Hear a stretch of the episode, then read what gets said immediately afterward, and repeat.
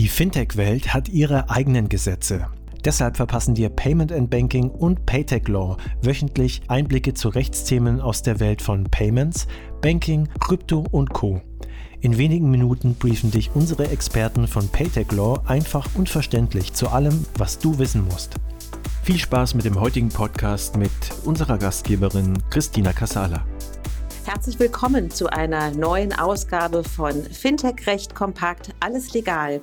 Heute mit einer Sonderausgabe aus sehr aktuellem Anlass, denn äh, durch den, die Invasion Russlands in die Ukraine sind ja mittlerweile sehr viele Menschen auf der Flucht, viele auch in Deutschland. Und ähm, viele werden sich jetzt mit der Situation beschäftigen müssen, Geld zu brauchen, ein Konto zu eröffnen. Und deswegen haben wir das heute mal zum Thema genommen, dass wir darüber sprechen, was braucht es eigentlich, um ein Konto zu eröffnen, vor dem Hintergrund, äh, wie sich das eben auch für Geflüchtete in Deutschland gestaltet. Ich habe mir dazu zwei Expertinnen von Ennerton eingeladen, die ich kurz vorstellen möchte. Zum einen Susanne Grohe. Sie ist Gründerin bei Ennerton und Leiterin des Berliner Büros. Sie ist spezialisiert auf Zahlungsrecht und Bankenrecht. Hallo Susanne. Hallo Christina. Ich freue mich sehr, dass wir auch Svetlana ähm, Ulrizi da haben. Sie ist äh, ebenfalls im Berliner Büro tätig seit 2021 und spezialisiert auf IT und Datenschutz im Rahmen der Finanztechnologie. Svetlana, ich freue mich besonders, dass du da bist, weil du hast ja einen russischsprachigen Hintergrund und wirst heute nicht nur mit deiner Expertise, sondern eben auch durch deine Möglichkeit, Geflüchtete direkt auch auf Russisch ansprechen zu können, übersetzen worüber wir heute sprechen. Das werden wir folgendermaßen machen. Ich werde mit Susanne auf Deutsch sprechen und Svetlana wird es übersetzen, sinngemäß ähm, die Antworten geben und ähm, damit eben auch allen Hörern, die sich natürlich damit auseinandersetzen, wie jetzt aktuell ähm, Geflüchteten geholfen werden kann, unterstützen. Herzlich willkommen, Svetlana. Hallo Christina, ich freue mich dabei zu sein. Du wirst die Rahmenbedingungen kurz auf Russisch vorstellen. Genau, das wird, glaube ich, am meisten Sinn machen. Dann begrüße ich erstmal unsere Teilnehmer auf Russisch und erzähle ein bisschen, wie unser Rahmen jetzt heute aussieht. Добрый день, меня зовут Светлана Ульрицы.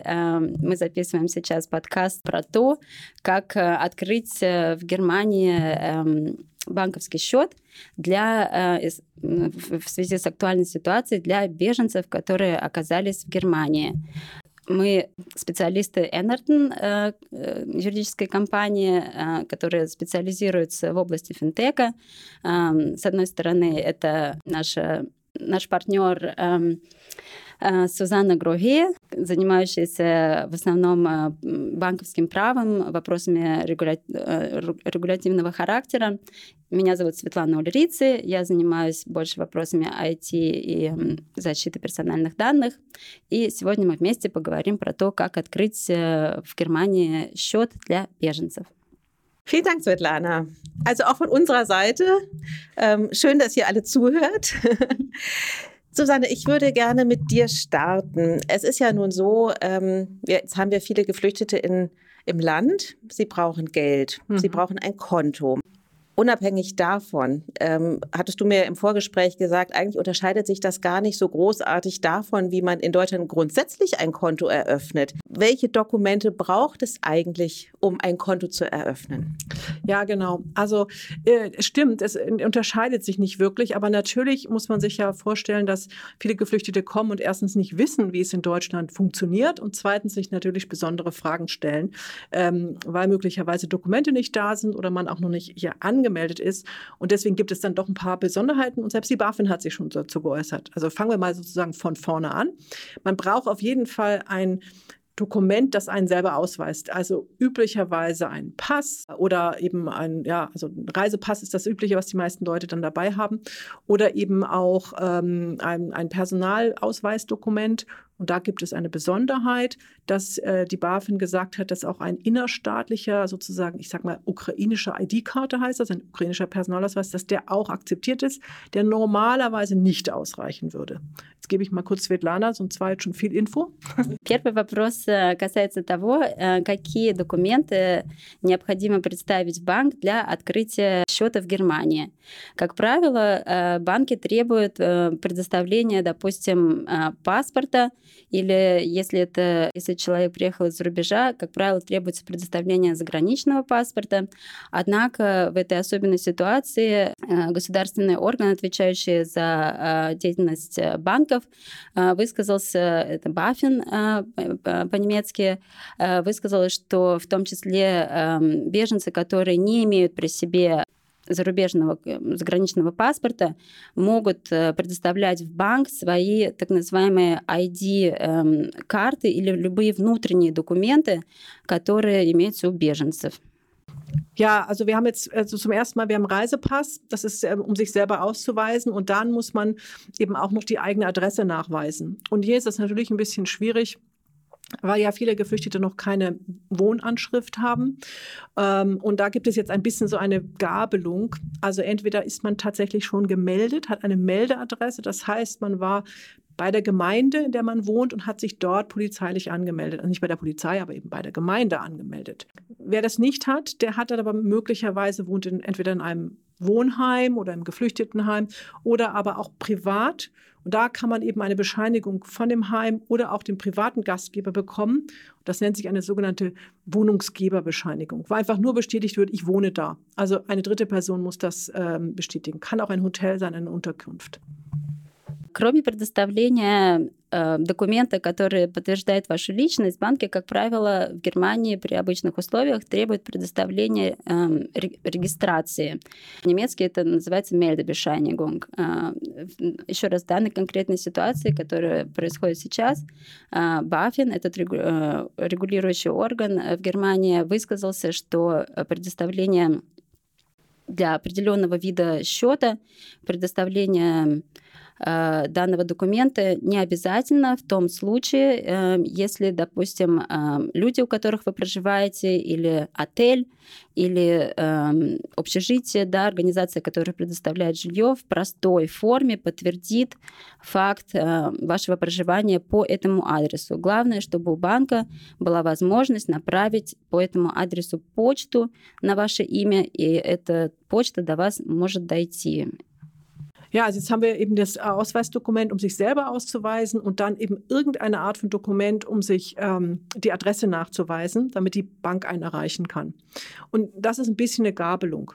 Wer tatsächlich angemeldet ist, eine offizielle Meldebescheinigung hat, der kann ein normales Girokonto eröffnen und wer das nicht hat, kann einen sogenannten Basiskonto eröffnen. Also wer nur eine Wohnungsgeberbescheinigung hat oder eben von einer Flüchtlingsunterkunft eine Bescheinigung, der kann ein, ein Basiskonto öffnen. Da sind die Anforderungen nämlich niedriger. В зависимости от того, имеется ли у вас регистрация в Германии или только подтверждение от вашего арендодателя, зависит то, какой тип счета вы можете себе открыть. В частности, если у вас имеется только подтверждение арендодателя, тогда э, вы можете открыть только так называемый базовый счет. Эм, э, по-немецки он называется базисконто. Это счет, э, который, в котором банк не может отказать вам его открытии. Если же у беженца имеется э, регистрация, вот это Meldebesheiниgung, то тогда э, другие виды счета, в том числе, э, возможно открыть, например, обычный жироконто или обычный счет. tekutischer Счет. Was sind denn die Unterschiede zwischen einem Basiskonto und einem Girokonto? Und reicht das Basiskonto zunächst einmal aus? Ja, also die Unterschiede sind eigentlich gar nicht so groß. Ähm, das Basiskonto hm, ist eigentlich ein, ein, ein, ein Girokonto, also ein normales Bankkonto, aber es wird in der Regel nur im Guthaben geführt. Das heißt, man bekommt keinen Dispo-Kredit ähm, und man bekommt in der Regel deswegen auch keine Kreditkarte dazu. Ähm, und dann sollte man immer das Kleingedruckte lesen, was es dazu gibt. Aber ein Basiskonto muss mindestens anbieten eben Einzahlungen, Auszahlungen, Überweisungen, Lastschriften. Und in der Regel gibt es auch ähm, dann eine, eine so Bankkarte oder also Girocard nennen dazu, ja, also eine Debitcard. Da muss man ein bisschen reingucken, aber es hat fast alle Funktionalitäten. Um можно задать себе вопрос, в чем же разница между базовым счетом и э, обычным жиросчетом в Германии. Э, как я уже сказала, базовый э, счет имеет свои особенности в том, что э, банк не может отказать э, потребителю в его открытии. Однако функции этого счета могут быть ограничены. Например, как правило, базовый счет банк не предлагает в связи с базовым счетом кредитную карту или так называемый диспо кредит, иначе это еще можно сказать возможность ухода в минус. Остальные функции, например, как любые получения денежных средств на данный счет или осуществление переводов, или поручение банку э, сделать, э, осуществить, допустим, какие-то регулярные переводы, э, допустим, арендодателю. Все, э, все эти функции базовый счет, э, как правило, имеет. Э, разница еще раз в том, э, что, как правило, не предоставляется э, кредитная карта или диспо-кредит. Ja, vielleicht eine Sache, die, ähm, um das ganz klar zu machen, ähm, für keines dieser Konten ist es notwendig, dass man den Aufenthaltstitel schon hat. Weil wir wissen ja, dass die Behörden tatsächlich sehr stark überlastet sind aufgrund des großen äh, Zustroms an, an Flüchtlingen. Und ähm, teilweise gibt es eben zunächst mal nur Fiktionsbescheinigungen und oder überhaupt zunächst mal nur eine geduldeter Aufenthalt. Und das wird eben dauern, bis die ähm, die Aufenthaltstitel ausgestellt sind. Das ist aber eben nicht notwendig. Also es reicht eben für beide Arten. Ähm, Reisepass und äh, ein Nachweis des Adresses. Vielleicht nur, dass ich weiß, dass das relativ viel diskutiert wird ähm, und das ist aber eben nicht notwendig. Ähm, und ansonsten vielleicht zum Basiskonto und zum, ich lasse ich erstmal Svetlana äh, was sagen. Вопрос еще часто возникает в том, что э, нужно ли предоставлять э, в банк э, Э, визу или другой вид на жительство, э, мы отвечаем на этот вопрос так, что этого требования не существует, то есть э, возможность открытия счета эм, существует уже с того момента, как только у вас появилось эм, подтверждение от арендодателя о месте вашего проживания, и вам не нужно ждать получения каких-либо документов эм, из органов по делам иностранцев, да, то есть ни, ни виза, ни другие виды на жительство для открытия счета не нужны. Ja, vielleicht nochmal zu den Unterschieden Basiskonto, Girokonto. Ich glaube eher, dass man ähm, Also von den Funktionalitäten, wie gesagt, außerhalb jetzt Dispo-Kredit und so ist das gar kein großer Unterschied. Aber wo man genau reingucken muss, ist in das Preis- und Leistungsverzeichnis. Ähm, da stehen die Preise drin. Und Basiskonto ähm, ist nicht unbedingt immer günstiger als ein Girokonto. Das muss man wissen. Und ich sage gleich noch mehr, aber ich gebe Svetlana eine Chance. Ähm, на что еще следует обратить внимание при выборе вида счета, в чем, опять же таки, разница между этими двумя счетами, это Эм, э, размер эм, оплаты за, за введение, размер э, оплаты услуг банка за введение данного счета. Э, как правило, базовый счет может быть дороже, чем открытие обычного жироконта, которым некоторые банки даже предлагают на бесплатной основе. Also es lohnt sich sehr, hier drauf zu gucken ähm, im Preis-Leistungsverzeichnis, was, was die einzelnen Dienstleistungen kosten. Also beispielsweise hat das Basiskonto oder das Girokonto, gibt es einen monatlichen Preis, einfach nur dafür, dass es da ein Konto gibt. Kosten Überweisungen etwas, Kosten der Empfang oder das, meistens kostet das nicht, aber das, das ähm, beispielsweise die Einzahlung von Bargeld, das kann relevant werden, wenn zum Beispiel die Sozialhilfe zunächst nochmal in Bargeld gezahlt wird ähm, oder irgendwie auch für anderen Wege eben Bargeld da ist. Ähm, oder auch, wie das natürlich relevant ist, wie komme ich dann an das Geld ran? Also eine der wesentlichen Kostentreiber bei diesen Konten ist die Nutzung von Geldautomaten. Und da wirklich auch reingucken, die äh, jeweilige Bank, wo hat die Geldautomaten? Gibt es dann irgendwie zwei in Deutschland? Dann hat man nicht so viel gewonnen, wenn die kostenlos sind. Ähm, oder gibt es ein Netzwerk? Ja, und das ist, ähm, das ist relativ wichtig. Und da muss man ins Kleingedruckte gucken. Das gebe ich Svetlana schnell nochmal, das war viel Info.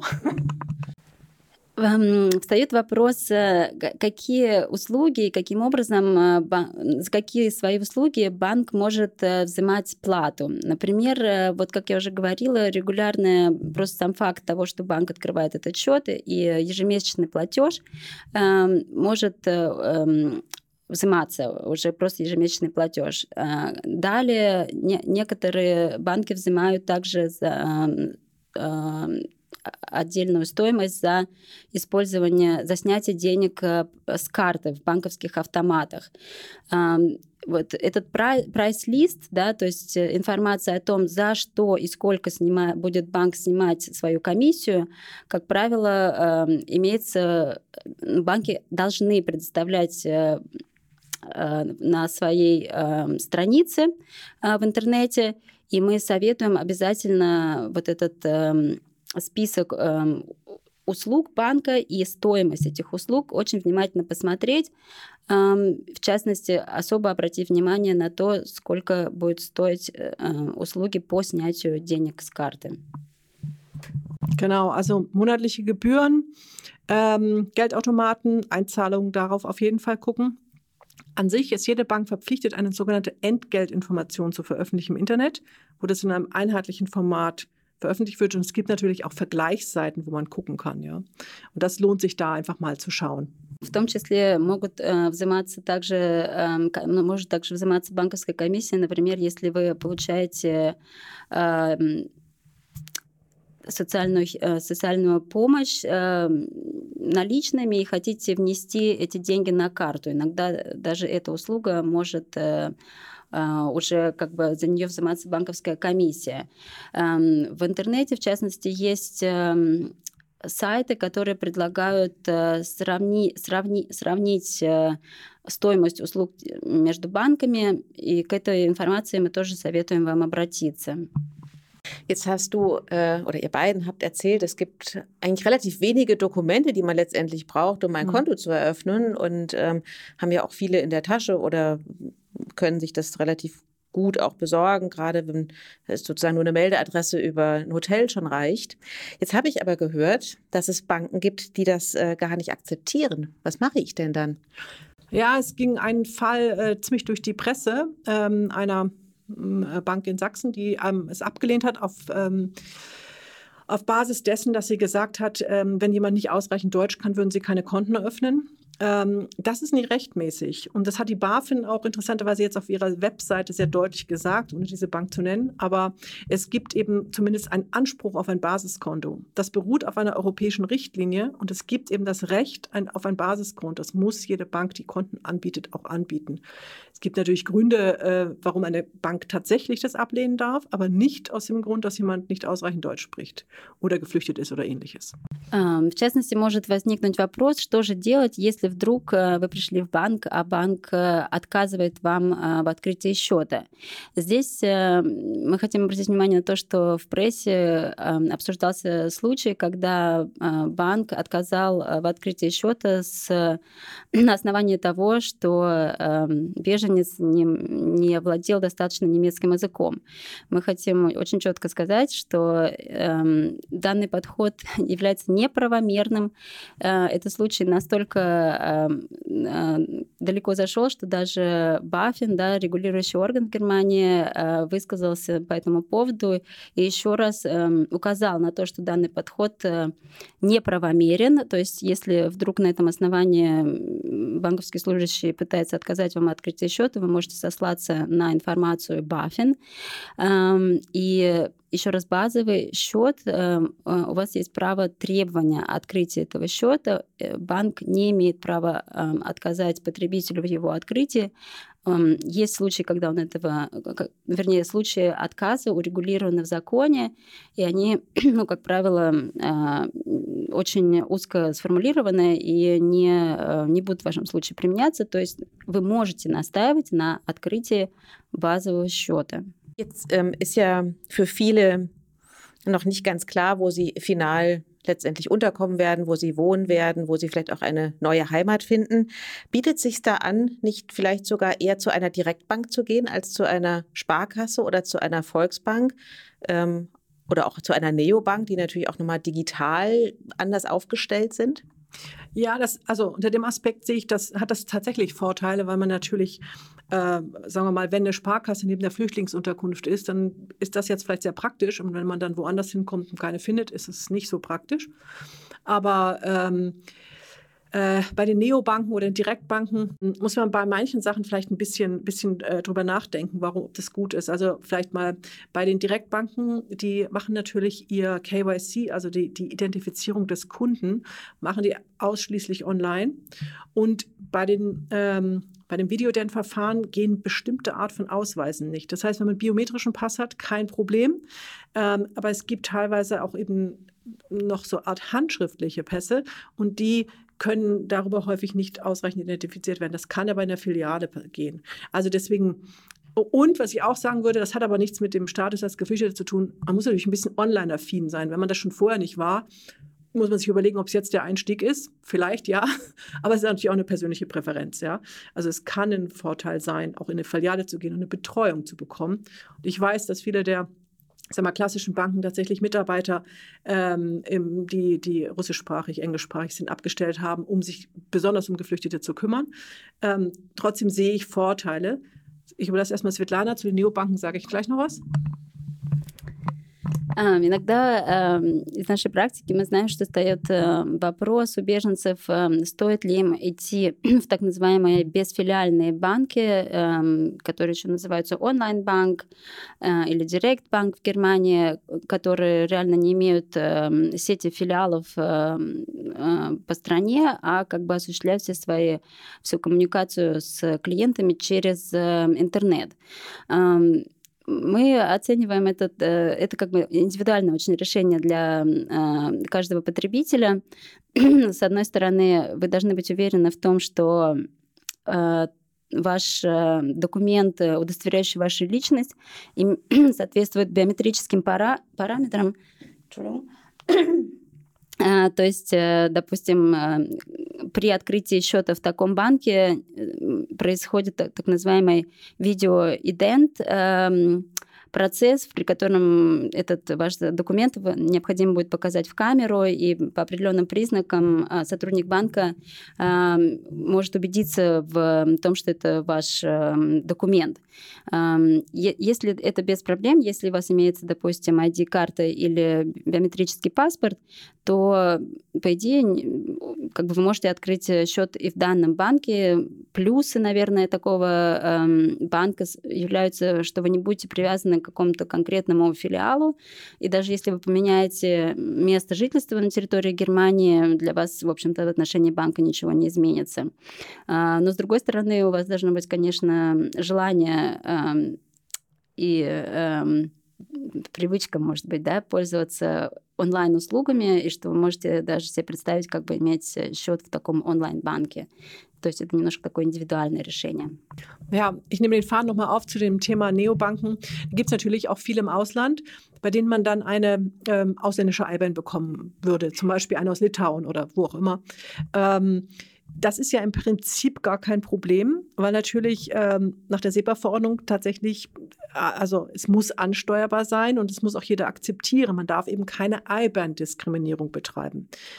Faktisch haben wir aber gehört, dass einige der, gerade der Sozialämter, sich damit schwer tun, auf nicht deutsche Konten auszuzahlen. Ich halte das für rechtswidrig, aber man muss sich natürlich, also um das auf gut Deutsch zu sagen, pick your fights.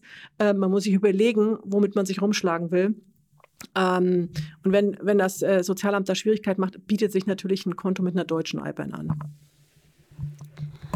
Еще есть такой тип банка, как бы такой, можно его назвать необанком. Это банк, не привязанный к Германии. Допустим, это может быть э, банк, находящийся в другой стране, э, например, Литва или Латвия, которые тоже предлагают э, открытие виртуальных счетов Э, с, тоже с наличием э, ИБАНа, то есть как бы со всеми функциями э, для осуществления банковских переводов или получения денежных средств. Э, из нашего опыта мы э, знаем, что некоторые социальные э, э, что некоторые социальные службы в Германии не, не очень э, любят принимать данные э, счета как раз с обоснованием того, что банк не, наход, не находится на территории Германии, для осуществления соци- перевода социальной помощи. Мы считаем, что на основании ЗЕПа директивы европейской социальные службы не могут отказать на самом деле осуществлять переводы социальной помощи на такие счета. Однако мы, наверное, тоже можем посоветовать, что, эм, может быть, э, для того, чтобы bыстрее получать данную помощь, эм, открытие счета в немецком банке больше имеет смысл. Dann äh, habe ich abschließend noch eine allerletzte Frage an euch beide. Nun haben ja viele auch doch ein bisschen Bargeld dabei mhm. und äh, kommen nach Polen, ähm, nach Deutschland, reisen weiter. Was können denn Geflüchtete mit ihrem heimischen Geld aktuell machen? Können sie es einfach umtauschen und zur Bank gehen? Naja, also grundsätzlich ja, aber faktisch ist es so, dass ähm, viele deutsche Banken keine Griffen, also die äh, ukrainische Währung umtauschen. Ähm, und da ist es sehr, sehr schwierig, mit dem Geld tatsächlich irgendwas anzufangen. Das, hoffentlich ändert sich das. Aber äh, tatsächlich ist es auch so, die Banken können das ablehnen. Sie müssen, also im Gegensatz dazu, Konten, Basiskonten müssen sie öffnen.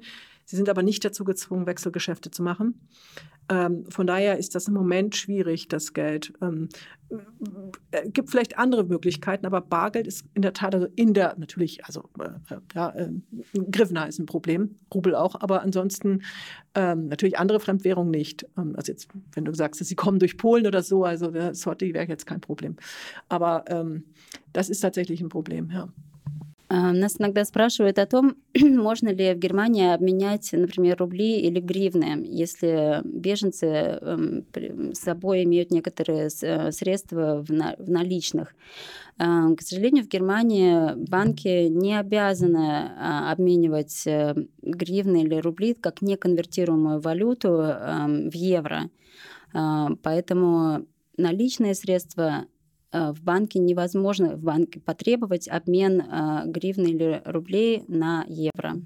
Aber meines Wissens gibt es ja PSP-Dienstleister, die es ermöglichen, äh, aus der Ukraine zumindest über einen Dienstleister äh, Geld zu senden, der dann hierzulande in Euro ausgezahlt wird, richtig? Ja, es gibt schon, man muss so ein bisschen, ein bisschen sich, sich umhören, klar. Also mhm ich meine jetzt mal ein Beispiel. Ähm, PayPal hat zum Beispiel die, mh, mm, äh, also zwischen ukrainischen Konten, Überweisung zwischen ukrainischen Konten hat das äh, PayPal auf, auf, auf Null gestellt. Also man kann sich da mm, auch gerade P2P-Zahlungen ähm, zu. Und natürlich könnte man das beispielsweise dann auch auf ein deutsches PayPal-Konto ziehen und das sich hier auszahlen lassen. Ähm, oder auf ein deutsches Konto ziehen. Das funktioniert auch natürlich mit Kreditkarten. Ja? Also wenn eine aufgeladene Kreditkarte kann ich hier nutzen. Ähm, da funktioniert das eben noch. Also man muss sich das noch ein bisschen ähm, mit Bargeld ist tatsächlich schwierig. Es ist ja nicht so, dass der Zahlungsverkehr grundsätzlich mit der Ukraine zusammengebrochen ist. Ähm, der wird tatsächlich relativ bewusst äh, von einigen Anbietern und weiterhin unterstützt.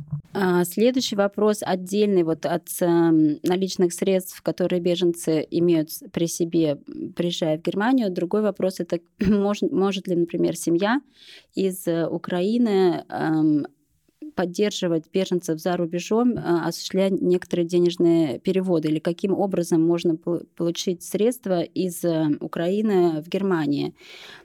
С одной стороны, как бы можно снимать денежные средства Э, через эм, пластиковые карты, выставленные, например, э, на Украине, да, то есть если это система визы, MasterCard, а, по идее, э, снимать денежные средства в Европе или в Германии в евро возможно.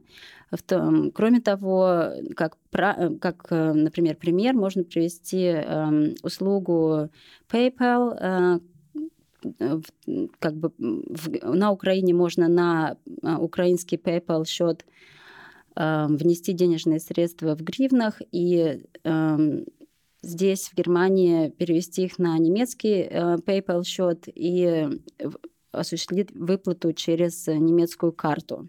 То есть вот это тоже был бы такой э, путь получения денежных средств из Украины в Европе. Äh, kann man natürlich auch nutzen, um beispielsweise Familie ähm, in der Heimat zu unterstützen. Also es gibt ja auch, ja, es gibt ja inzwischen auch schon Geflüchtete, die sogar schon Arbeit haben und möglicherweise in der Ukraine zurückgebliebene Familienangehörige hier stützen wollen. Das geht eben über solche Möglichkeiten auch. И в том числе, возможно, в том числе встает вопрос, могут ли беженцы, например, которые нашли уже в Германии работу, поддерживать свои семьи в Украине. Здесь тоже нет никаких ограничений. Вы можете осуществлять денежные переводы в украинские банки, то есть никаких, естественно, санкций или других ограничений не имеется, и украинские беженцы обладающие как бы местом работы и получающие зарплату могут осуществлять денежные переводы, в том числе и на Украину. Okay. Viele gute Tipps und Hinweise und wir hoffen sehr, dass wir ähm, unseren Zuhörern und Zuhörerinnen gute Tipps geben konnten, dahingehend, ähm, A, wie man selber vielleicht ein Konto eröffnet, aber eben auch, wie wir ähm, jetzt Geflüchteten helfen können, ein Konto zu eröffnen oder wenn sie das dank deiner Übersetzung auch, Svetlana, mhm. herzlichen Dank, auch gehört haben und wissen, was sie tun können, eben selbst äh, ein Konto eröffnen können, wissen, welche Dokumente sie brauchen oder wo sie sich eben Hilfe holen oder über welche Dienstleistungen sie trotzdem doch an an, an, an den Zahlungsfluss sozusagen angeschlossen werden.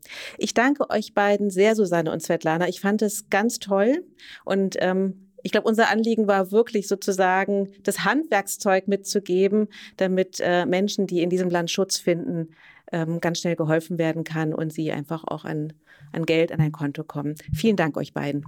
Dank dir. Vielen Dank. Ähm, чтобы перевести э, э, последнюю заключительную фразу, эм, мы надеемся, что наши практические советы по поводу открытия банковского счета в Германии, в том числе относительно переводов из Украины в Германию или из Германии в Украину, немножко поможет беженцам сориентироваться на рынке финансовых услуг в Германии. И очень будем рады, если наш подкаст вам немножко помог. Genau. Vielen Dank ähm, für diesen Sonderpodcast. Danke dir, Susanne Grohe. Danke dir, Svetlana Ulrizi, für die Zeit, die ihr euch genommen habt. Herzlichen Dank. Sehr gerne. Sehr gerne. Das war alles legal, Fintech recht kompakt für dieses Mal. Wir freuen uns, wenn ihr uns auf eurer Lieblings-Podcast-Plattform abonniert. Übrigens, wenn ihr noch tiefer in die Welt des Fintech-Rechts eintauchen wollt, dann abonniert unbedingt auch Paytech Talk, der Podcast von Payment Technology Law. Dort steigen unsere Experten noch deutlich tiefer in komplexe Materien ein. Viel Spaß dabei und bis zum nächsten Mal bei Alles Legal, Fintech Recht kompakt.